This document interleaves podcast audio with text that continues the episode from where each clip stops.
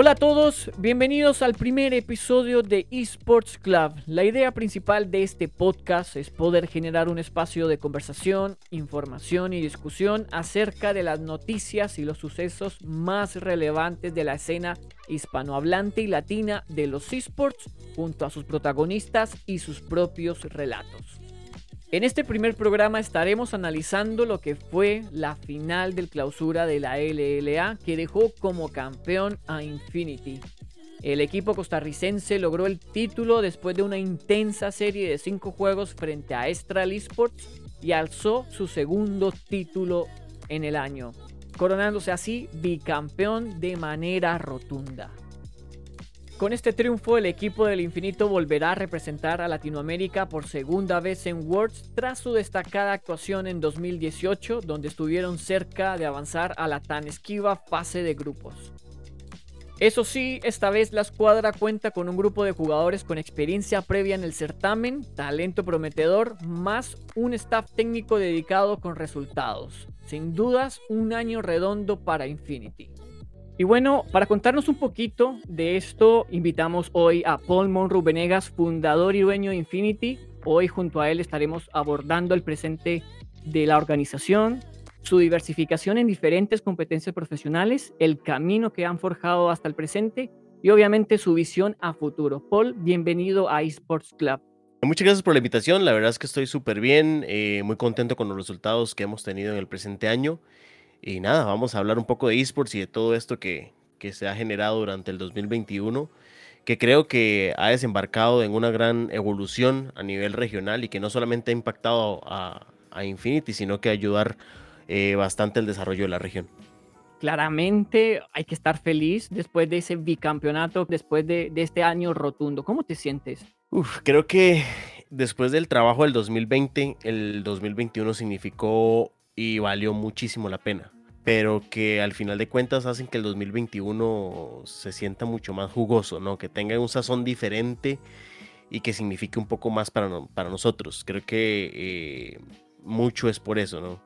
El trabajo que se vino haciendo, nos, eh, lo que pasó en el 2021, en el 2020, perdón, y lo que pasó en el MSI, para nosotros marcó como cierta pauta para corregir ciertos aspectos en los que tal vez estábamos fallando en un sentido de que no estábamos tomando en cuenta y que al final hizo que mejoráramos muchísimo desde la planificación y, y desarrollo en nuestros jugadores como la parte comercial y, un poco más organizacional, ¿no? Entonces creo que sí, sí se aprendió muchísimo de todo lo que, de lo que se vivió con todo el tema de pandemia y eso ayudó a que hoy por hoy logremos un bicampeonato, ¿no? Al menos en los, en los deportes en general, cuando uno ve un equipo logra este tipo de, logros competitivos, también se habla del trabajo que sucede detrás de, del staff técnico, de los jugadores, pero también de la organización. ¿Cómo lo has vivido tú desde adentro? Bueno, yo de mi parte siempre trato como de, de, de los cuatro socios que somos en Infinity. Bueno, yo empecé y demás. Ahorita tengo tres socios más soy como que la pieza que siempre está en todo. O sea, la pieza que, por ejemplo, tiene más contacto con los jugadores, más contacto con el staff, el que se va para la GH, el que está ahí viviendo las cosas en primer plano. Y me parece que por lo menos este año lo viví preinfartado, sobre todo la, final que hace poco aconteció. La verdad fue que lo viví eh, súper intenso y sí, por eso creo que también significó muchísimo, ¿no? El, el, estar con los chicos, ver todo el desarrollo, ver todo el trabajo interno, todo lo que se, lo que se vive ahí adentro y ver que las cosas se están haciendo de la mejor manera, claramente pues impacta de mayor forma, por lo menos en mí como persona. Y le agarra uno muchísimo cariño a, todo lo que está pasando, ¿no? Y todo el trabajo que se hace. Y se valora mucho todo el esfuerzo de cada uno de los que están dentro. Y claramente, bueno, eso ha significado muchísimo y, ha marcado como que mucho en mí, que, que me toca ver esa parte, ¿no? Se ha hablado mucho en Latinoamérica y sobre todo se ha visto en muchos equipos que los resultados no llegan. Hay equipos que hasta el momento, desde la fundación de la LLA, no han tenido las actuaciones esperadas, pero que aún así se mantienen, ¿no? Y muchos de estos también están peleando la promoción relegación. Si una organización desde adentro es sana, existe también una motivación interna para desarrollar al staff técnico y a los jugadores. ¿Esto podría decirse que es igual a buenos resultados? No siento que sea igual a buenos resultados, pero sí siento que es una pieza fundamental. Después de también ver un poco todos los escándalos que se han armado en el último año alrededor de, de varios equipos de la LLA, algunas declaraciones, etcétera, que se han dado en los últimos días, claramente se puede refutar de que una mala organización está haciendo que el equipo juegue mal, pero aún así pues nosotros, por ejemplo, en 2019 en Chile teníamos una casa espectacular, con cancha de fútbol, con piscina, con un ambiente súper cool, aire acondicionado en toda la casa, calefacción, o sea, teníamos todas las comodidades del mundo y los resultados no se dieron. Entonces, al final de cuentas, creo que sí es un factor muy positivo el tema de que la organización esté bien, pero no necesariamente significa que los resultados vayan a, corresponder eso, ¿no? No al 100%. Entonces, ¿cuáles crees tú que fueron las fortalezas para que hoy Infinity sea un equipo tan sólido, que se haya quedado absolutamente con todos los torneos y no solo eso, sino que también en otro tipo de competencias también tengan muy buenos resultados? Creo que hay algo ahí dentro de este sazón que hace que las cosas funcionen. Creo que la gente que tenemos, o sea, la gente que tenemos dentro de la organización. Hoy Infinity cuenta, si no estoy mal al día de hoy, con más o menos 110 personas contratadas, sin contar creadores de contenido. O sea, son 110 personas que trabajan dentro de la organización. Y eso estamos hablando que son desde jugadores, staff técnico, managers, gente de finanzas, comercial, marketing, diseño, todo, ¿no?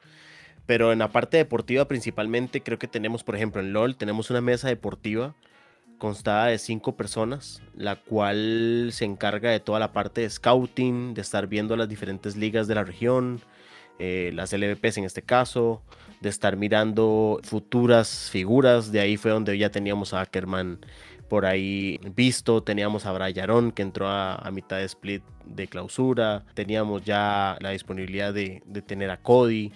Entonces todo esto ya es algo que veníamos trabajando y que en conjunto pues ya teníamos definido, ¿no? Igualmente con los otros juegos, o sea, tenemos gente que conoce muy bien la escena dentro de la organización, que sabe cómo se está moviendo y que esto nos ha permitido también accionar, por ejemplo, en Valorant tener el campeón de, Latinoamérica Norte, en Counter tener el campeón de Latinoamérica Norte, a disputar el pase a la Blast contra el Sur y así con, prácticamente todos los juegos. Entonces creo que eso, tener las figuras, las, las personas indicadas en conjunto con un buen trabajo organizacional han hecho que esa combinación de empresa más deportivo conjugado pues haga que ese sazón sea efectivo, ¿no? No es mera coincidencia esto, ¿no? Yo no creo que mágicamente uno arme un plantel de jugadores y de staff técnico para darse, digamos, todo este tipo de resultados. O sea, también hay una idea, tal y como tú dices, de organizar y plantear ganar. Yo creo que el objetivo siempre es ganar. Sí, y no solamente, y, ojo, con esto que estás mencionando, estamos viendo el panorama eh, superficial del trabajo real, pero en realidad hay mucho más. También estamos ya trabajando en un, panorama eh, futuro, 2022-2023, donde no sabemos qué va a pasar con Bugax y Lotus, ya son jugadores veteranos, son muchachos que ya están a puerta de su retiro, ellos mismos ya lo han mencionado en varias entrevistas de que este puede ser su último año de competencia y nosotros ya estamos preparando el año siguiente, trayendo dos figuras que pueden llegar a suplantar y ya poniéndolas a jugar con buenos resultados. Además de esto, en el staff técnico también tenemos toda la parte de trabajo de psicología, que la trabajamos con Alejandro Díaz, que es un psicólogo chileno deportivo. También estamos trabajando la parte física de los chicos con una persona, un preparador físico especializado, con todo estudios en, en nutrición, etcétera, que desarrolló toda una dieta para todo el split de clausura. Y esto gracias a todo este trabajo, ¿no? Y creo que al final los resultados nos dan como feedback de que hicimos bien las cosas, no solamente para desarrollar bien un equipo dentro de la grieta, sino también fuera de ella, ¿no? Los fanáticos obviamente están contentos y muy ansiosos de, de ver lo que va a ser Infinity en Worlds. ¿Cómo ves tú al equipo frente a este nuevo objetivo llamado Worlds? Creo que podemos dar de nuevo el, batacazo, ¿no? Eh, dar una sorpresa. Creo que justo es muy peculiar porque justo la final de esa vez contra Dash 9, que luego nos enfrentamos a KLG, fue una final muy similar a esta. Fue una, una final donde íbamos nosotros ganando 2 a 0, nos empataron y luego salimos 3-2 en una final súper luchada, súper reñida, justo contra Lesa y Grell En esta ocasión es exactamente igual. Entonces hay una túnica ahí muy similar al 2018. Y esta todavía siento que puede dar muchísimo más sorpresas, ¿no? Tenemos un Cody que, por ejemplo, llegó del MSI y no se quiso devolver a Chile a pasar un tiempo con su familia y decidió quedarse en México entrenando, preparándose para el split. Un Solid Snake que hizo exactamente lo mismo y de hecho en Solid fue uno de los jugadores y en el mismo Cody que se vio reflejado muchísimo que sí se quedaron bootcampeando, por así decirlo, de cara al clausura, ¿no? Solid que fue muy criticado, Cody que no fue el mejor Cody que, que habíamos conocido y en este split totalmente cambiaron la cara. Entonces creo que tenemos jugadores con muchísima garra, muchísima entrega, el, talento de Ackerman que probablemente lo vayamos a ver reflejado, ya, ya pasó su primer presencial eh, internacional y creo que el Worlds va a ser algo que ya no le va a pegar tan fuerte a la hora de, sentarse a jugar contra los mejores del mundo. Y por qué no dar una sorpresa, ¿no? Siento que, tenemos todo para hacerlo y no descarto que se pueda dar. Sería, tal y como tú dices, un batacazo y creo que muchos de los seguidores y fanáticos que somos nosotros en la escena de los eSports Latina ansiamos con ver a un equipo latinoamericano por fin en una fase de grupos Creo que todos esperamos eso. No hablemos solo de, League of Legends y de la escuadra. Obviamente Infinity es mucho más que eso, tal y como tú comentabas. Tienen escuadras en Valorant, en Wild Rift, han incursionado en FIFA, en el Dota 2, en Free Fire, entre otros. Todos estos proyectos que tú has encabezado, ¿cuál ha sido la idea al decidir, bueno, quiero formar un equipo en X eSport? ¿Cómo se da eso? Bueno, nosotros siempre hacemos un análisis de la escena tomando en cuenta tres vertientes. Una de ellas es quién es el publisher de, X juego, cuál es la audiencia y cuál es el potencial, o sea, cuál es el, potencial deportivo. El publisher para nosotros siempre es súper importante, por eso le apostamos 100% a lo que haga Riot. Que aunque mucha gente critique Riot por, por cosas que, errores o pequeñas cosas que se han dado en LOL principalmente, Nadie puede negar que Riot ha desarrollado los esports en Latinoamérica como nadie lo había hecho. Y ha sido el pionero en eso y creo que tal vez hasta a nivel mundial ha sido como que el que ha venido y ha puesto la bandera y ha, ha hecho la mayor parte del trabajo para que luego el resto simplemente repliquen prácticamente lo mismo. Entonces con esa infraestructura de Riot nosotros siempre vamos a... Es algo que ya tenemos como que súper establecido de que trabajamos muy bien con ellos con LOL, lo hemos hecho de la misma manera con, con Valorant y con Wild Rift, ¿no? Entonces siempre analizamos esas tres, el, el, publisher que sea sumamente estable, que realmente tenga el desarrollo de infraestructura, que además de, por ejemplo, ganar un torneo regional, ¿qué más hay luego? O sea, clasificas a un internacional, hay algún evento con mayor exposición, la audiencia exactamente por lo mismo, ¿no? Entre más números, más puedes salir a vender a las marcas en la parte comercial, por ende puedes conseguir mayores patrocinios, lo mismo de luego con la parte deportiva, ¿no? Hay gente que juega el juego, sí, no, mm. cuánto eh, es este porcentaje, normalmente qué edades tienen, porque hasta eso, ¿no? Nosotros estamos siempre pendientes de la parte demográfica, la parte de edad, porque a veces, por ejemplo, con Free Fire es un juego que abarca un público que LOL ya no te da. Antes sí, hace 5 mm. años LOL te daba de los 13 a los 17 años, ya hoy posiblemente no. Entonces con el Free Fire abarcas ese rango de edad y puedes salir a ofrecerle a las marcas pues un público también un poco más joven de lo que LOL ofrece, ¿no? Por dar un ejemplo. Entonces siempre estamos analizando esas tres vertientes y por ende tomar una decisión de entrar o no entrar en una escena competitiva. Tú me hablabas un poco de las marcas y así sí hago un barrido rápidamente de las marcas que hoy por hoy Infinity ha sumado. Eh, tenemos a marcas muy relevantes como el caso de BMW, la marca de autos que también se reconocen algunos equipos de eSport a nivel mundial como es el caso de G2 y Cloud9. Recuerdo que el año pasado también Dodge hizo una activación con ustedes. Tienen a Kappa como auspiciador también de, de su indumentaria deportiva, Logitech que también es muy ad hoc a, a la escena de eSport Office Depot, por dar algunos. Esto también a mí me da a entender que cada vez hay mucha más confianza de todas estas marcas en equipos de esports. ¿A qué crees tú que se debe esto? Me parece que la correcta manera de desarrollar todo un plan comercial ha hecho que nosotros logremos abrir esta brecha, ¿no? En el pasado también tuvimos a Gillette, que fue como que también un batacazo allá en 2019.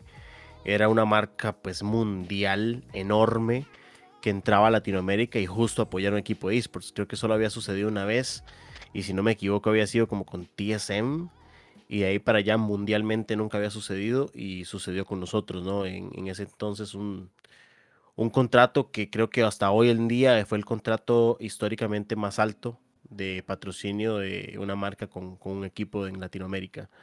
Y eso creo que ha sido gracias al trabajo comercial que se ha ido dando. Nosotros hemos venido siempre desarrollando cómo poder sacar los esports a marcas fuera de nicho, ¿no?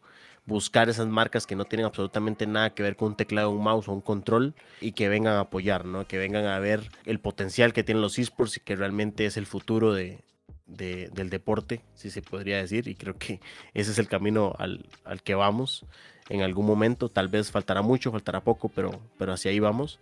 Y creo que ese sí el trabajo relevante, ¿no? El trabajo comercial, el trabajo de, marketing que, hemos realizado, la profesionalización del eSport dentro de la organización, por así decirlo. Ser una organización que quizás es mucho más estructurada que muchas otras. Tenemos mucho más procesos dentro de gente súper capacitada que está dentro y, y, eso, esa combinación de factores ha hecho que, que logremos impactar y lograr llegar a estas marcas, ¿no? BMW, por ejemplo, fue una negociación que tardó cerca de los seis meses para que realmente se diera y cuando se dio fue una cosa de locos porque justo estábamos a dos días de jugar la final de la apertura cuando BMW nos llama y nos dicen sabes qué tenemos aprobación de, aprobación de Alemania vamos con todo y queremos estar en la final entonces fue como que dos días antes correr a cambiar uniformes. O sea era algo casi imposible tener que hacer uniformes nuevos con dos días de tiempo. Obviamente no íbamos a poder hacer un anuncio oficial con dos días entonces fue como que ingeniárnosla para anunciar la incorporación de BMW y luego hacer un poco algo más elaborado. Pero fueron cosas que se dieron de esa manera y, que bueno, hoy está BMW con nosotros y esperemos que, se mantenga mucho tiempo más, ¿no? Pero, pero sí ha sido una combinación de cosas, ¿no? La parte principalmente comercial y de mercadeo. Y otra cosa que hay que destacar fue que, por ejemplo, nosotros antes de conseguir estas marcas solo, solo tuvimos un campeonato de LOL por decirlo así. Gillette lo firmamos con un solo campeonato. BMW con un solo campeonato. Ya hoy tenemos tres o cuatro. De hecho, creo que ya Riot validó la final de KLG como un campeonato. Entonces, digamos que cuatro. Pero en ese momento solo había uno. Entonces, eh, ahí es donde yo siempre he hecho como que alzado la voz de decirle a equipos que tienen muchos más campeonatos de chicos, ¿qué está pasando? Ustedes tienen mucha más historia, deberían de estar haciendo lo mismo o algo similar. Y nosotros con muy poca historia en ese sentido, hasta el día de hoy ya podemos decir que, crecimos en ese aspecto, pero hemos logrado mucho más que organizaciones que tienen 10, 12 campeonatos y que básicamente en la parte comercial no, no han logrado desarrollarse, ¿no? Entonces, creo que ese ha sido el, el plus que, que, tenemos nosotros como, como organización. Qué importante es uno también mirar hacia el lado, digo, comparar, tal y como tú dices, y decir, bueno, quizás KLG o Rainbow Seven son equipos con mucha más historia que Infinity, pero aún así hay marcas que se aferran a la idea de esta organización, en este caso de Infinity. Cuando llegan estas marcas grandes a, a decirles, bueno, yo quiero firmar contigo Infinity, obviamente hay, hay un montón de dinero, hay, hay un montón de cláusulas, no hay que, por qué eh, ahondar en eso, pero sí desde afuera queda esa sensación que la escena de a poco también ha sumado apoyo monetario. ¿Qué tan rentable es hoy vivir en los esports en Latinoamérica para una organización como Infinity que hoy tiene cuatro títulos? Bueno, yo te puedo contar así la interna de que Infinity hasta el 2020 logró tener números verdes. Antes siempre habían sido números rojos. Y creo que esta es la circunstancia de todos los equipos actualmente. Pero al mismo tiempo, como te digo, va muy de la mano de la parte comercial. Y creo que muchos equipos, la mayoría, no están accionando la parte comercial. Como no sé por qué están esperando a que alguien venga a buscarlos y no salen a vender. Aquí en Costa Rica siempre hay un dicho que dice la plata está en la calle, el dinero está en la calle, simplemente hay que salir a buscarlo, ¿no? Claro, sí. Pero me parece que hay organizaciones que no lo hacen, simplemente están de brazos cruzados esperando a que mágicamente caigan del cielo las cosas. Y creo que ahí es donde está la diferencia. Nosotros ya podemos decir que estamos haciendo de esto algo rentable. De 2018 al, al 2020, o sea, en dos años, logramos hacer que Infinity fuera totalmente rentable que ya no hubieran números rojos, que todo sea verde y que de acá para acá, de acá en adelante, perdón, sea algo más de empezar a generar pues algo de, de vuelta, ¿no? Entonces, eh, me parece que va mucho por ahí. El trabajo comercial de, de las organizaciones es lo que tiene que realmente comenzar a, a, crecer para que realmente sea. Nosotros, hoy por hoy, es rentable, sí, pero me parece que para muchos otros no lo es, la mayoría. Una lástima pensando en que hay mucha audiencia en Latinoamérica y es una audiencia que año a año va creciendo y también esta audiencia cada vez más se va asimilando mucho más. Tú hablabas un poquito de Riot Games, de cómo ellos han apoyado y han sido fundamentales en el surgimiento de la industria, al menos en Latinoamérica, y yo, yo diría también que en el mundo. ¿Tú sientes que ha influido la instalación de la LLA de Chile a México en el desarrollo de la industria en Latinoamérica? ¿Fue positivo ese cambio? Me parece que sí me parece que mm, el simple hecho de que México sea un país con muchísima más población que Chile y cualquier otro país de Latinoamérica habla hispana, eh, pues va a ser testigo de que ese país tiene muchísimo más eh, presupuesto de, de, mercadeo en sus marcas, etcétera, y eso proyecta a que podamos crecer mucho más, ¿no? Por lo menos eh, en la parte comercial. A nosotros se nos facilitó mucho más, por ejemplo, el tema de BMW, estar en México, el tema de Dodge en su momento, como lo mencionabas antes, etcétera, ¿no? O sea, siempre, siempre nos ha ayudado muchísimo el tema de México, principalmente por esto. También las cadenas televisivas, se puede decir, más grandes de Latinoamérica están en México. La industria del cine y demás, principalmente en Latinoamérica, también está en México. Mm. Entonces, claramente es, es una potencia y me parece que fue muy positivo el regresar a México. Quizás la estrategia de ir, de ir al cine era como que vamos a ir a Chile, perdón, era como vamos a ir a Chile para que la gente en México se dé cuenta de lo que se están perdiendo y despierten y, nos pidan de vuelta. Y fue justo lo que pasó, ¿no? Fue justo lo que pasó, llegó TV Azteca y puso un poco de, de dinero sobre la mesa y, y todo se tuvo que devolver, ¿no?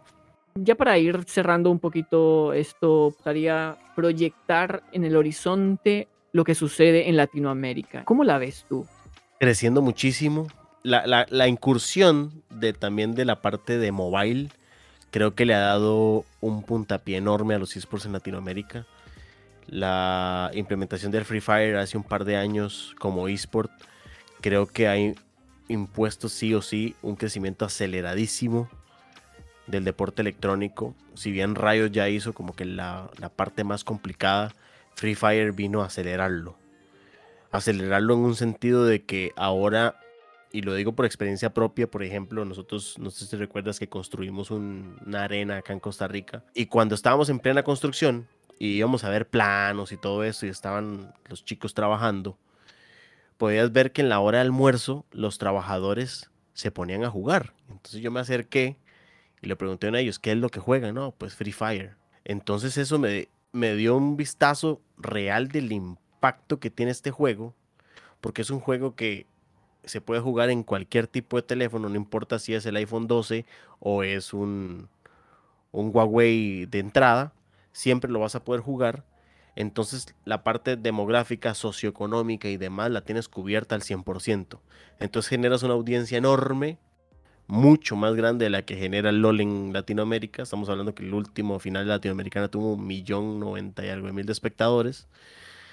Y esto obviamente abre un panorama mucho más amplio, ¿no? Ya empiezas a meter empresas de telecomunicaciones, empiezas a meter marcas de, telefonía, empiezan a entrar un montón de otros eh, protagonistas a la escena de los esports, que no solamente partes de computadora y, y uno que otro más, ¿no? Sino que ya también se abre muchísimo más el panorama de marcas y ya podemos ver a Furious Gaming con Motorola y por ahí uno, uno que otro equipo con otras marcas también un poco más amplias, como por ejemplo restaurantes de comida rápida, etcétera, que ya empiezan a entrar también mucho por esto, ¿no? Eh, claramente las, principalmente las marcas de comida rápida quieren entrar en, en una audiencia mucho más joven, que son sus consumidores. Eh, y que claramente si los equipos tienen también estas divisiones de mobile que abarcan ese tipo de edades que ellos necesitan, pues claramente les interesa, ¿no? Entonces, eh, los esports como tal creciendo aceleradamente, ahora con el mobile mucho más, y creo que los próximos años van a ser muy buenos para, para el crecimiento de la región.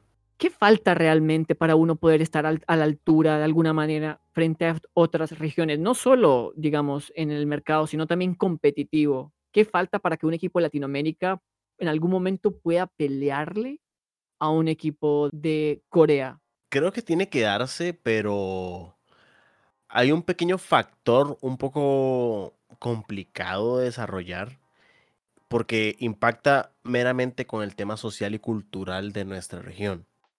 Por dar un ejemplo eh, sencillo de algo que, confirmamos en el MSI, es que, por ejemplo, al nivel de Damwon, equipo de Corea, campeón mundial, eh, los contratos prohíben, por ejemplo, que sus jugadores tengan pareja.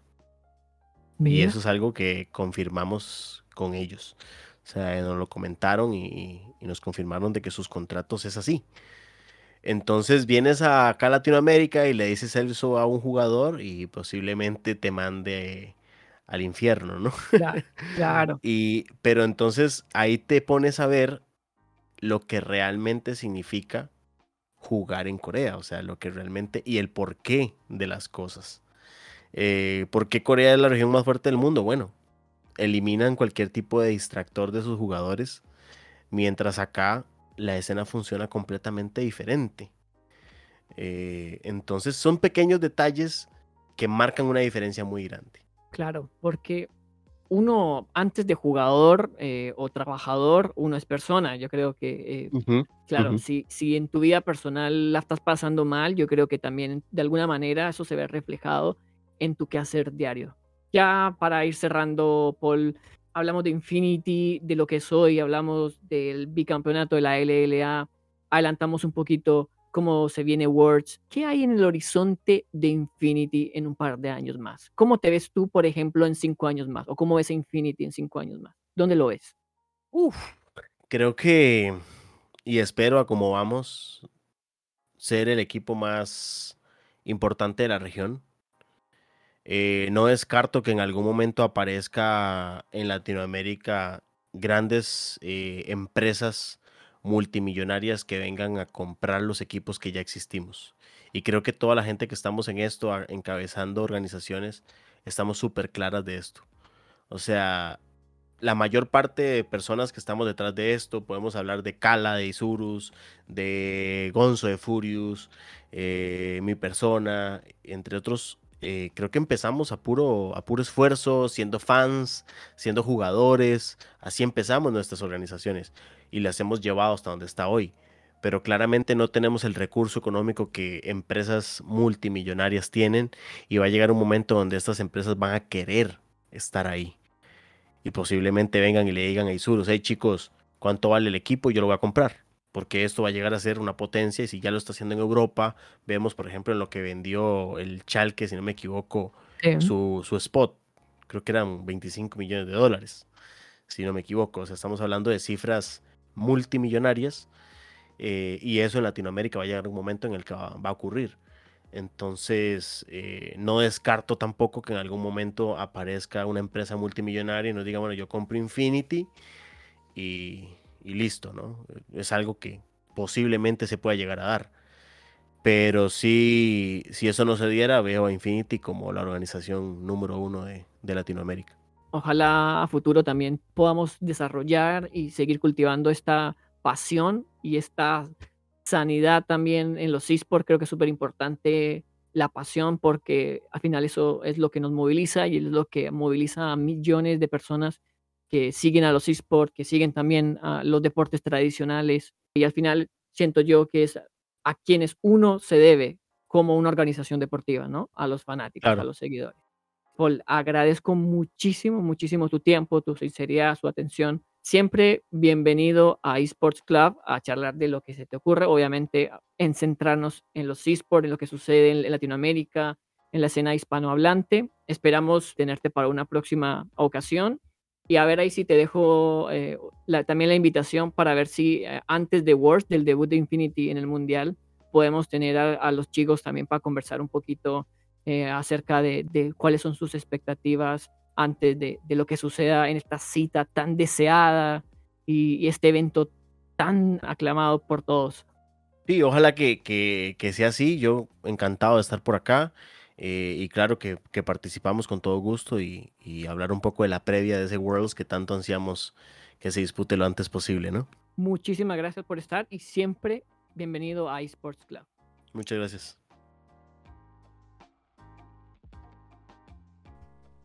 Lo que nos contó Paul nos da una visión mucho más clara de la operatividad y la misión de una organización latinoamericana, sobre todo en un año polémico para algunos equipos debido a situaciones fuera de la competencia que han empañado lo logrado hasta el momento. Al parecer, una mala gestión interna de un plantel profesional sí puede derivar a malos resultados. No obstante, con motivación, profesionalismo y objetivos definidos, las organizaciones de eSport en LATAM podrían estar encontrando nuevos espacios y audiencias para ellos y sus marcas. Esto deriva en un crecimiento orgánico a base de buena toma de decisiones junto a la obtención de logros deportivos. Esto fue todo por este episodio. Nos pueden volver a sintonizar por este mismo canal. Muchísimas gracias a toda la audiencia que disfrutó de este espacio de conversación. Estaremos llevándoles información y discusión fresca a sus oídos todas las semanas a través de Spotify y en otras plataformas digitales. Nos vemos en una próxima ocasión en Esports Club.